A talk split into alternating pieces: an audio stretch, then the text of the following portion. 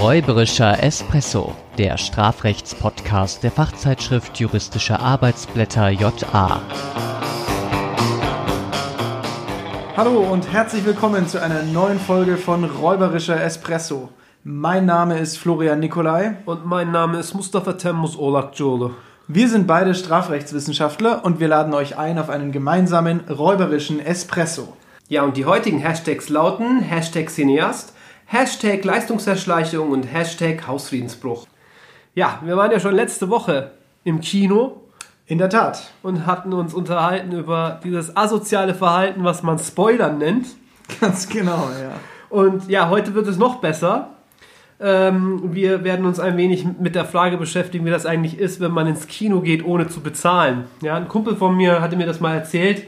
Ähm, er regt sich irgendwie über Streamer auf, weil das ja eine relativ schlechte Qualität ist, die man sich da anguckt. Da soll man doch direkt ins Kino gehen und ich so, ja eben, und da bezahlt man ja. Nee, die kontrollieren ja nicht. Und das war sozusagen dann praktisch auch äh, meine Überlegung. Und er hat auch gesagt, und wenn die nicht kontrollieren, sind sie ja selbst schuld.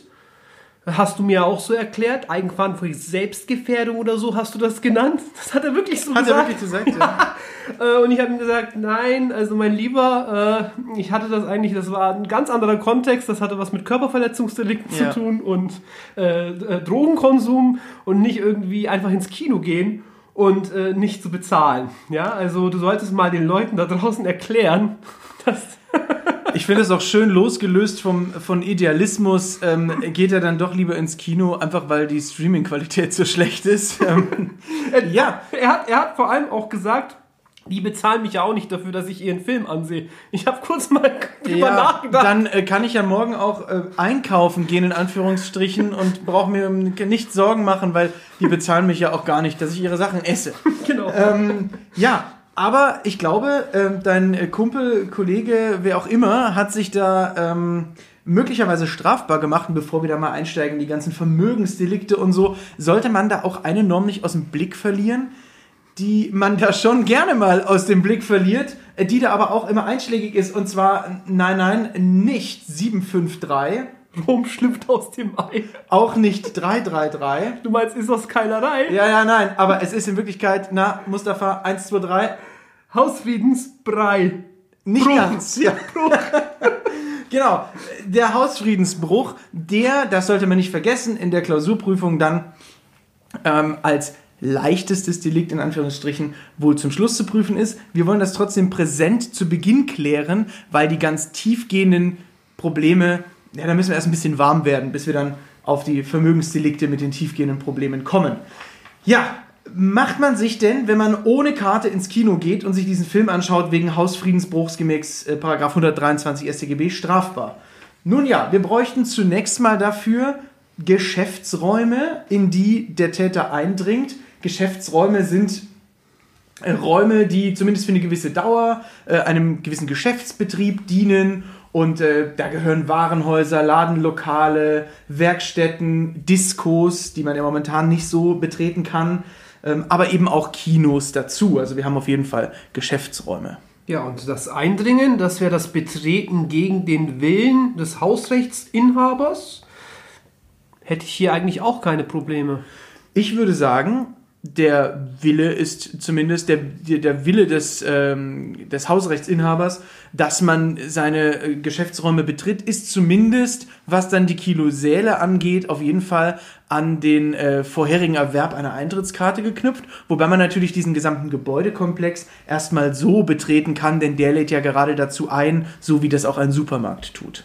Richtig, also da könnten wir wirklich erstmal auf diese Lehre vom generellen Einverständnis zurückgreifen. Ähm, aber du hast es so eben gesagt, wir haben auch eine mögliche Beschränkung auf Einzelräume. Und das kennt man ja auch aus Supermärkten oder größeren Gebäudekomplexen, ähm, dass da immer wieder mal Räume sind, auf denen auch so ein Schild draufklebt, hier nur Personal oder ähm, allgemein, wenn ich irgendwie in eine Bäckerei rein will, da steht dann ja auch drin, Hunde müssen leider draußen bleiben. In Genau. diesen Konstellationen äh, ist ja auch solch eine objektive Beschränkung des Einverständnisses möglich. Wir erinnern uns, ähm, alle anderen Formen der Beschränkung des Einverständnisses, die etwa auf einen inneren Zahlungswillen oder ähnliches knüpfen würden, bei denen sich sozusagen ja in Anführungsstrichen der böse Wille des Betreten erst im Nachhinein ergäbe, diese, ja, äh, diese Beschränkung äh, des Einverständnisses, die wäre letztlich unwirksam oder hätte jedenfalls keine dogmatischen Auswirkungen. Ganz genau. Und wir haben hier zwei Dinge, die gesondert zu betrachten sind. Zum einen, wie Mustafa gerade eben schon gesagt hat, man kann das Einverständnis auf gewisse Räume beschränken und man kann gleichzeitig das Einverständnis an objektive Kriterien äh, knüpfen, wie zum Beispiel den Kauf einer Eintrittskarte. Letztlich wird man daher davon ausgehen können, dass der Kinobetreiber nur damit einverstanden ist, äh, dass der Gast den Saal betritt, wenn er eine Karte vorher gekauft hat, die für diesen Film in diesem Saal zu dieser Uhrzeit gilt. Das wird er entweder in AGB festgehalten haben oder man wird das mit der Verkehrsanschauung allein schon annehmen können. Denn wenn er Eintrittskarten verkauft, dann ergibt sich daraus natürlich, dass er nicht möchte, dass Menschen ohne Eintrittskarte den Kinosaal betreten. Absolut korrekt. Ähm, das betrifft natürlich auch erstmal nur die Konstellation, äh, in der wir überhaupt gar keine Einlasskontrolle haben. Wenn wir nämlich eine Einlasskontrolle haben, dann kann es immer noch so sein, dass im Einzelfall nochmals eine ausdrückliche Erlaubnis bzw. ja ein Einverständnis erteilt wird durch ein äh, Hausrechtsinhaber oder durch einen Hausrechtsberechtigten. Und hier würde es dann nach den soeben beschriebenen Grundsätzen nichts ausmachen, wenn ich mir das Hausrecht erschleiche. Äh, das würde an der Wirksamkeit des Einverständnisses nichts ändern. Genau. Wenn wir aber unterm Strich dazu kommen, das war eine Konstellation, in der ein strafbares Verhalten vorliegt, dann dürfen wir beim Hausfriedensbruch nach 123 Absatz 2 eines nicht vergessen, und zwar den Strafantrag. Absolut. Ganz genau, es ist ein absolutes Strafantragserfordernis. ja, darüber lachen nur Juristen, oder? Ja, ich denke schon, aber, aber wenigstens die. Ja. Gut, ähm, ja, dann wären wir eigentlich mit dem 123 durch. Äh, ja. Das kann man, finde ich, auch wahrscheinlich in der Klausur relativ sauber durchprüfen. Man muss dann eben auch die äh, Besonderheiten des Einzelfalles berücksichtigen, aber das gilt ja letztlich im Strafrecht bzw. in Jura immer. Genau. Ähm, wir würden dann letztlich vom Hausfriedensbruch übergehen, das hast du schon angeteasert auf die äh, Vermögensdelikte. Genau. Denn ähm, hier würde es ja dann letztlich um eine irgendwie geartete Vermögensschädigung des Kinobetreibers gehen und als Anknüpfungspunkte würde ich hier denken zum einen an den Betrug und dann an den allgemeinen, ja so ein bisschen als Auffangtatbestand äh, fungierenden 265, äh, 265 natürlich A StGB äh, der Leistungserschleichung. Und zwar in Variante 4. Danke, denn das muss man auch genau so zitieren. Das finde ich gut, dass du das hier jetzt direkt mal so äh, konkretisiert hast. Äh, bleiben wir mal ganz kurz beim 263 äh, Absatz 1 StGB. Äh, es handelt sich ja bekanntermaßen beim Betrug um ein sogenanntes Äußerungs- bzw. Kommunikationsdelikt. Das ist schon präziser. Das heißt, wir brauchen nicht nur eine Täuschungshandlung oder wir können eigentlich nur von einer Täuschungshandlung ausgehen, wenn wir sozusagen als Pendant, als Erfolg, als Zwischenerfolg einen Irrtum haben. Und Irren ist bekanntlich menschlich. Exakt. Das heißt, wir brauchen auf jeden Fall einen Kommunikationspartner. Wenn ich jetzt keine Eintrittskarte habe und ich habe auch keine Einlasskontrolle, ja, und ich betrete diesen Raum, dann habe ich keinen Kommunikationsakt. Und dementsprechend ist auch niemand da, äh, den ich äh, zum Zeitpunkt des Betretens des Kinosaals täuschen könnte. Äh, wenn ich die Eintrittskarte kaufe, dann habe ich natürlich eine Kommunikation, aber dann habe ich ja auch kein betrugsrelevantes Verhalten. Genau. Aber es hängen ja manchmal auch Kameras in den Kinosälen, so wie an den Tankstellenfällen. Aber da gibt es ja einen entscheidenden Unterschied. Ja, ich würde meinen, diese Kameras zumindest im Kino nehmen nicht auf, um irgendwie die Eintrittskarten zu kontrollieren. Das werden so allgemeine Überwachungskameras sein. Jedenfalls werden sie sich nicht dazu eignen. Selbst wenn wir eben davon ausgehen würden, käme wohl allenfalls eine Versuchsstrafbarkeit in Betracht, solange nicht festgestellt ist, dass eben diese konkrete äh, Täuschungshandlung festgestellt bzw. von jemandem wahrgenommen wurde. Also so einfach wird es mit dem Betrug nicht. Vielleicht kommt man allerdings mit dem Tatbestand der Leistungserschleichung durch.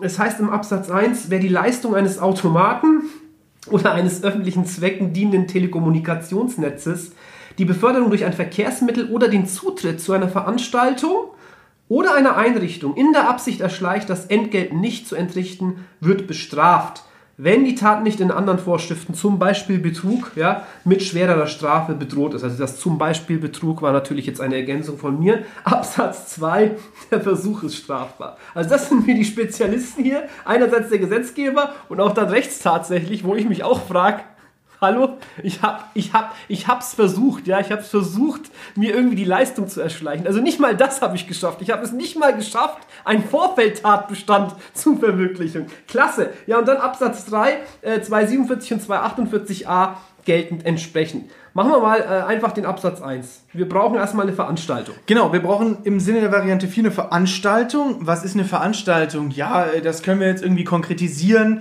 Ähm, ein Konzert, ein Fußballspiel, naja, abstrakt betrachtet, zeitlich begrenzte und im Ablauf in der Regel geplante Ereignisse und an denen kann dann zumeist ein begrenzter Personenkreis teilnehmen. Es ist aber auch eine Veranstaltung, wenn es ein uneingeschränkter Personenkreis ist. Also das heißt, wenn man nicht vorher festlegt, wer da alles kommt. Ja, und Einrichtungen, das sind dann die räumlich abgrenzbaren Personen und Sachgesamtheiten, die als solche einem bestimmten Zweck dienen und daher der Allgemeinheit zur Verfügung stehen. Also zum Beispiel die Sehenswürdigkeiten, äh, Museen, Schwimmbäder, äh, Fitnesscenter. Ja. Genau. Und wir wären hier dann im Bereich von Veranstaltung ist auf jeden Fall, wenn ähm, ein Kinosaal, in einem Kinosaal ein Film abge Würde, abgespielt wird. Würde ich absolut auch meinen. Genau, und jetzt müsste der Täter natürlich diese Leistung, dieses, diesen Film, diesen, den Filmgenuss sich erschleichen. Naja, was ist denn erschleichen? Ähm, das ist nicht so ganz einfach, denn so einfach eine vertragswidrige, unbefugte Inanspruchnahme der Leistung reicht da jetzt nicht aus. Also ich habe das ja eben schon angedeutet, die Inanspruchnahme der Leistung muss eine besondere Qualifikation haben. Ähm, und der Begriff ist ja allein, naja, wenn wir vom Erschleichen sprechen, der verlangt schon was Täuschendes. Ne? Also das, da muss schon ein täuschendes Element enthalten sein und es muss irgendwie, der Täter muss manipulativ tätig werden. Er muss Kontroll- oder Sicherungsvorkehrungen äh, umgehen oder ausschalten und diese Vorkehrungen müssen genau darauf gerichtet sein, dass die unbefugte Nutzung eben nicht stattfindet wenn man das jetzt irgendwie auf den geradezu klassischen Fall, ja, der Beförderungs- und zwar praktisch, sage ich mal, klassischen Fall, also besonders relevanten Fall der Leistungserschleichung anwendet, so müsste man eigentlich zu einem tatbestandslosen Verhalten äh, gelangen. Ich rede nämlich von dem Fall der Beförderungserschleichung. Ja, in also, der Tat. Äh, wenn wir einfach mal so in den Zug steigen, ohne ein Ticket zu haben oder in die U-Bahn oder in den Bus äh, und wir laufen da irgendwie, äh, ja, von mir aus auch an dem Kontrolleur vorbei, verhalten uns also wie jeder andere auch, umgeben uns so der Duktus äh, beziehungsweise ja der, der Ausdruck in der Rechtsprechung mit dem Anschein der Ordnungsgemäßheit. Ähm, so würde das, wenn wir jetzt sagen würden, naja, wir brauchen ein besonders manipulatives Vorgehen, wir müssen irgendwie etwas äh, umgehen, äh, würde das ja letztlich nicht ausreichen. Genau, äh, man verhält sich ja wie jeder andere auch. Also dieser Anschein, naja, man, die Tathandlung ist trotzdem das Gleiche zu tun, nur zumindest nach außen hin. Ne? Ja, und trotzdem wissen wir, dass das klassische Schwarzfahren nach herrschender Meinung, herrschender Auffassung, ja, nach herrschender Rechtsprechung sowohl des Bundesgerichtshofs als auch des Bundesverfassungsgerichts äh, eine strafbare Leistungserschleichung darstellen soll, nach 265a. Äh, ähm, das ist sehr, sehr ja hart umkämpft gewesen und man hat da auch sehr lange darüber gestritten und es ist auch bis heute nicht ganz akzeptiert worden, auch nicht äh, die Entscheidung des Bundesverfassungsgerichts. Freilich hat das was auch damit zu tun, dass hier äh, dogmatische Streitfragen mit äh, kriminalpolitischen Streitfragen vermengt Absolut. werden. Absolut. Ähm, wir können natürlich über den Wortsinn des Erschleichens äh, diskutieren. Ich würde auch losgelöst von den kriminalpolitischen Bedenken tatsächlich meinen, dass diese Dogmatik ähm, von der, ja, von dem, von diesem Anschein der Ordnungsgemäßheit kaum tragfähig ist. Man kann vielleicht noch folgendes teleologische Argument anbringen. Man könnte sagen, naja, bei bestimmten Modalitäten des 265a, da sind eben auch diese Kontrollen nicht mehr sozial üblich. Das ist ja, oder nicht mehr typisch zumindest. Das Und das ja kann im Kino durchaus der Fall sein, denn da gibt es ja verschiedene Konstellationen, wie das sein kann. Und da müsste man dann, je nachdem auch ob man der Rechtsprechung folgt oder nicht, dennoch differenzieren, wie da die Konstellationen sind. Ja, ähm, also klassischer Fall jetzt, so kennt man das auch noch äh, von, in Anführungsstrichen, früher, ähm, als die, die Kinosäle und die Kinos noch anders strukturiert waren. Da gab es eine klassische Einlasskontrolle äh, am Kinosaal. Äh, und äh, da hat man dann die Karte vorgezeigt und die Karte wurde abgerissen und äh, wenn man am richtigen Kinosaal zur richtigen Zeit für den richtigen Film war, dann durfte man reingehen. Ähm, wenn man da jetzt also sich den Zugang erschleicht, dann wird man wohl im Rahmen, wenn man dem BGH folgt, eine Leistungserschleichung annehmen können. Also wenn man sich zum Beispiel mit einer Gruppe anderer Leute in den Kinosaal reinschleicht, man ist zu sechs, es sind aber nur fünf Karten vorhanden, man geht da mit, dann wird das wohl den Anschein der Leistungserschleichung haben, wobei man in diesem Fall vielleicht sogar nochmal über einen Betrug nachdenken könnte, ob man nicht dem ähm, Kartenkontrolleur oder der Kartenkontrolleurin suggeriert, wir haben hier alle eine Karte, wir sind nur fünf oder was auch immer. Da wird man nochmal drüber nachdenken müssen. Absolut. Ich meine, sobald man sich der Auffassung des Bundesverfassungsgerichts und auch eben des äh, Bundesgerichtshofs, müsste man eher sagen, anschließt, wird man ja fast immer zu einer Strafbarkeit nach Richtig. 265a kommen. Also sowohl in den Fällen der klassischen Einlasskontrolle, ähm, äh, wo hier eben zusätzlich noch eine Strafbarkeit wegen Betrugs in Betracht käme, ähm, Schwieriger wird es vielleicht, und dann kommt es auch auf den Streit an, wenn wir eben gar keine Einlasskontrolle haben, wie eben in den U-Bahn-Fällen ohne Drehkreuz oder so. Genau. Ähm, wir haben hier ein, in der Gegend, äh, hier in Bayern, also hier genauer äh, in Erlangen, äh, in der Metropolregion Nürnberg, einen größeren äh, äh, Kinokomplex. Und dort erfolgt tatsächlich standardmäßig keine Einlasskontrolle mehr. Äh, hier erfolgen nur Stichproben und ähm, ja, die, die, die Kontrolle erfolgt mittels Sitzsensoren. Das, das habe ich vorher noch nie gehört. Also Ja. das, ähm, das finde ich spannend. Also es ist letztlich so, dass man den Kinosaal betritt, mit oder ohne äh, Ja. äh, Kinokarte.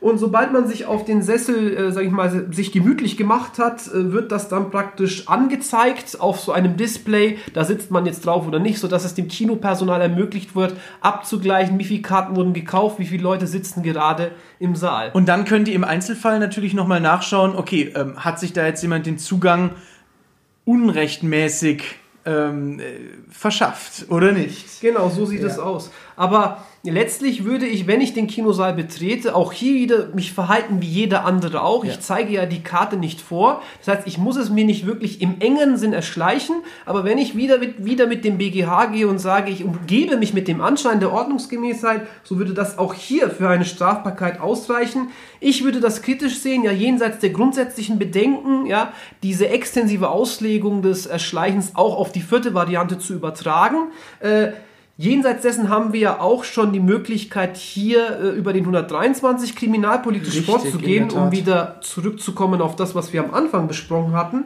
Ähm, und Wir haben, ja, Ja. Ähm, wir haben noch eine, eine interessante Konstellation, die uns hier aus dem Erlanger Kino, die mir da immer aufgefallen ist, wie man, wie, wie würdest du das lösen? Ich frage dich einfach mal. Wir haben eine Einlasskontrolle am Eingang, bevor wir in den Bereich kommen, wo mehrere Kinosäle sind. Und man hat auch eine Karte für einen Film und man ist dann aber nach diesem Film bereits in diesem, naja, äh, abgetrennten Bereich, in dem man nur mit Karte kommt und schaut einfach noch den zweiten, dritten, vierten Film.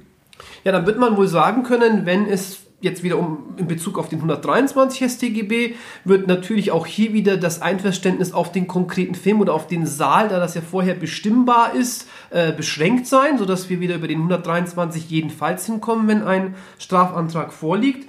Und im Hinblick auf äh, 265 werden wir wiederum annehmen können, wenn wir uns äh, der äh, Auffassung des BGH anschließen, zur Strafbarkeit Exakt. zu gelangen. Und in allen anderen Konstellationen wird man wohl sagen, oder wenn man die äh, Gegenauffassung vertritt, zumindest den 265a zu verneinen. Übrigens in den Fällen der Sitzkontrolle oder des Sitzsensors ähm, kann man immer noch zu einem Erschleichen gelangen, wenn man sich einfach auf den Boden setzt.